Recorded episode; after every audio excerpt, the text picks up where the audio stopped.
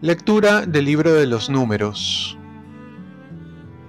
En aquellos días el pueblo estaba extenuado del camino y habló contra Dios y contra Moisés. ¿Por qué nos ha sacado de Egipto para morir en el desierto?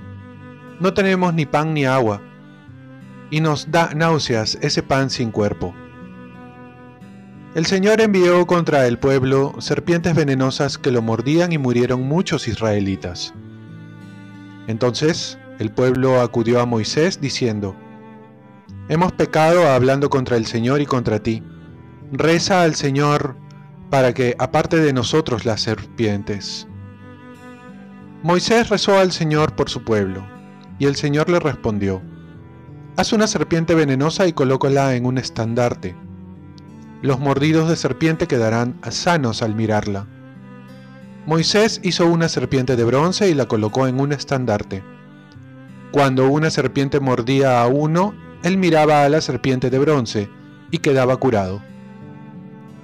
Palabra de Dios. Salmo responsorial. Dichoso el pueblo que el Señor se escogió como heredad. Den gracias al Señor con la cítara.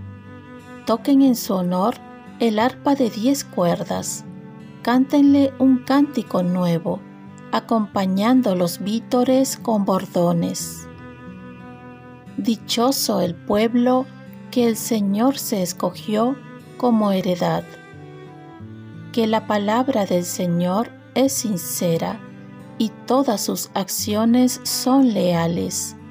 Él ama la justicia y el derecho, y su misericordia llena la tierra.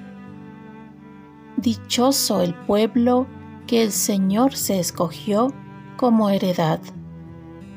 Dichosa la nación cuyo Dios es el Señor, el pueblo que se escogió como heredad. Que tu misericordia, Señor, venga sobre nosotros como lo esperamos de ti. Dichoso el pueblo que el Señor se escogió como heredad. Lectura del Santo Evangelio según San Lucas. En aquel tiempo Jesús dijo, ¿A quién pues se parecen los hombres de esta generación? ¿A quién los compararemos? Se parecen a unos niños sentados en la plaza que gritan a otros. Hemos tocado la flauta y no han bailado cantamos lamentaciones y no han llorado. Porque vino Juan el Bautista, que ni comía ni bebía, y dijeron, tiene un demonio. Viene el Hijo del Hombre, que come y bebe, y dicen, ahí tienen a un comilón y un borracho, amigo de publicanos y pecadores. Pero la sabiduría ha sido reconocida por todos sus hijos. Palabra del Señor. Paz y bien. Dime cuánto amas y te diré cuánto vives. La primera lectura de San Pablo da las características del amor. Por lo tanto, si uno quiere saber si está amando de verdad, tiene que hacerse un examen de conciencia con esta cita bíblica. Además hay que recordar que nuestro examen para entrar al cielo va a ser sobre el amor. Ya lo decía San Juan de la Cruz, al atardecer de la vida seremos examinados sobre el amor. Y San Pablo va a complementar que todo lo que se haga sin amor no tiene sentido y nada somos. San Agustín nos dirá que nuestro peso es el amor, como diciendo, valemos lo que amamos. Nuestra vida consiste en amar y ser amados. Si no se ama, en realidad no se vive. Por ello es importante examinarnos si en realidad estamos amando o no. Jesús vino a enseñarnos a amar con su vida. San Juan dice, nos amó hasta el extremo. Para amar no solo debemos aprender en la teoría, en los libros, sino que debemos aceptar a Jesús en nuestras vidas para que nos enseñe a amar y nos dé la fuerza también para amar. Uno de los obstáculos para no amar es la falta de disponibilidad, la falta de voluntad. Y esto lo vemos en el Evangelio, cuando los judíos no disponen de buena voluntad para aceptar a Jesús. Y con ello no solo lo rechazan a Él, sino que rechazan la vida, porque Él es el camino, la verdad y la vida.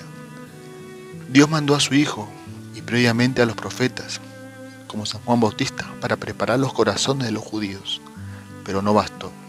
Así también en nuestra vida debemos reconocer todo lo que ha hecho y que está haciendo, para que abramos nuestro corazón, para aceptarlo no parcialmente, sino totalmente, para darle el timón de nuestras vidas no por un tiempo, sino para siempre, y ver que aún falta mucho para ello.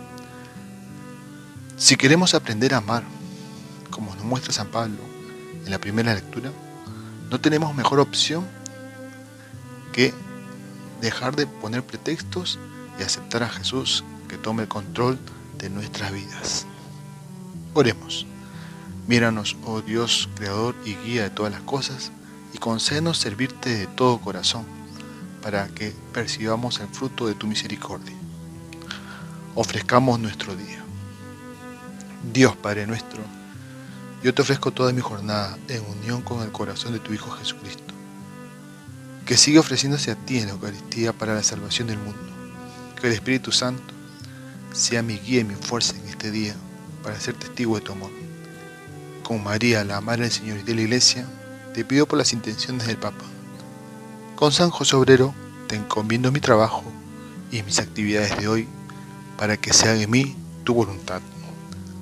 Y la bendición de Dios Todopoderoso, Padre, Hijo y Espíritu Santo, descienda sobre ti.